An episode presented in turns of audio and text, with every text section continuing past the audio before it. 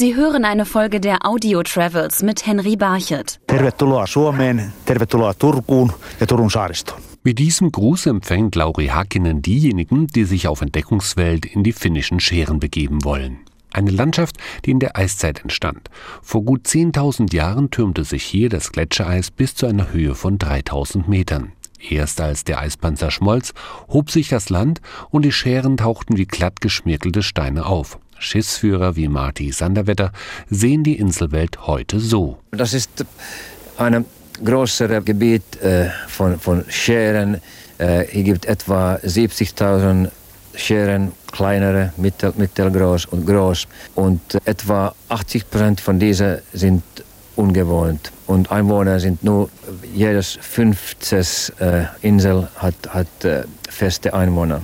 Die wichtigsten Bewohner der Inseln waren lange Zeit die Lotsen. Die Route vieler Schiffe führte von Stockholm über die Orlandinseln in das finnische Turku.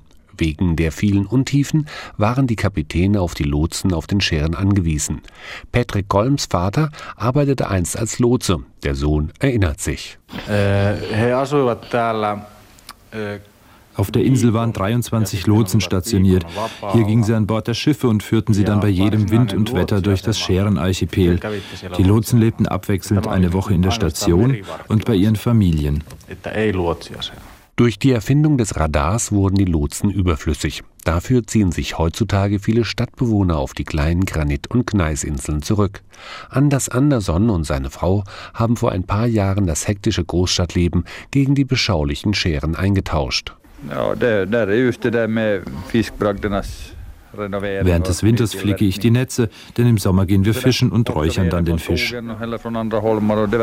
Doch Marty Sanderwetter rät den Entschluss gut zu überlegen. Denn wer die Scheren nicht nur bereist, sondern für immer dort leben will, der muss auf vieles verzichten.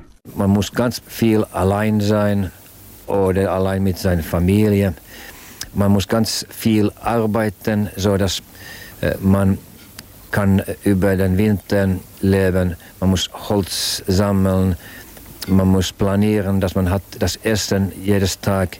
Man kann nicht äh, am Abend nach Geschäften gehen und das Essen kaufen. Man muss alt planieren und sehr viel arbeiten. Wer aber auf den Scheren geboren ist, der will dort nicht mehr wegziehen.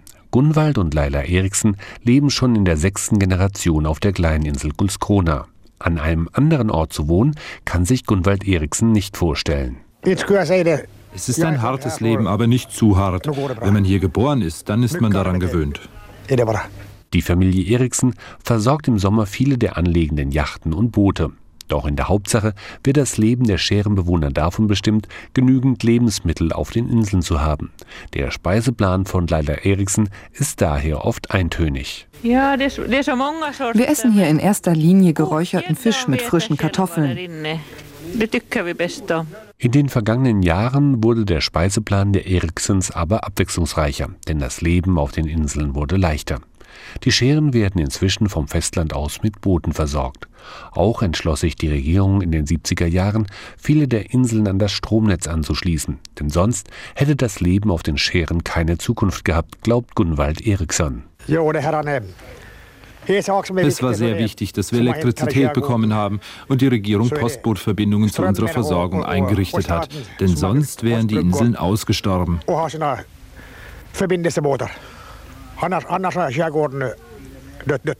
Trotzdem werden die alteingesessenen Scherenbewohner immer weniger.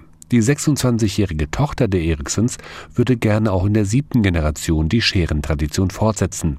Doch Eva Eriksson weiß, dass das schwierig wird. Ich habe Kontakt zu vielen jungen Leuten, aber es ist schwierig, den richtigen kennenzulernen, denn er sollte mit mir auf der gleichen Insel leben wollen. Die Gefahr, dass immer weniger Scheren bewohnt werden, besteht aber nicht mehr. Viele Bootsbesitzer erkunden die Scherenwelt, um vor einer der kleinen Inseln vor Anker zu gehen. Auch längere Aufenthalte sind durch die bessere Infrastruktur einfacher geworden. Man kann auch die Insel mit Postschiffe oder Postboote besuchen. In die Scherenmeer hat man äh, sehr viele Postschiffrouten, sodass man kann auch ohne eigenes Boot die Inseln besuchen. An viele Inseln kann man auch in Hütte wohnen. Und vielleicht bringt ja eines Tages eines der Boote auch den Mann in die Scherenwelt, der dann mit Eva Eriksen auf ihrer Insel leben will. Sie hörten eine Folge der Audio Travels mit Henry Barchet.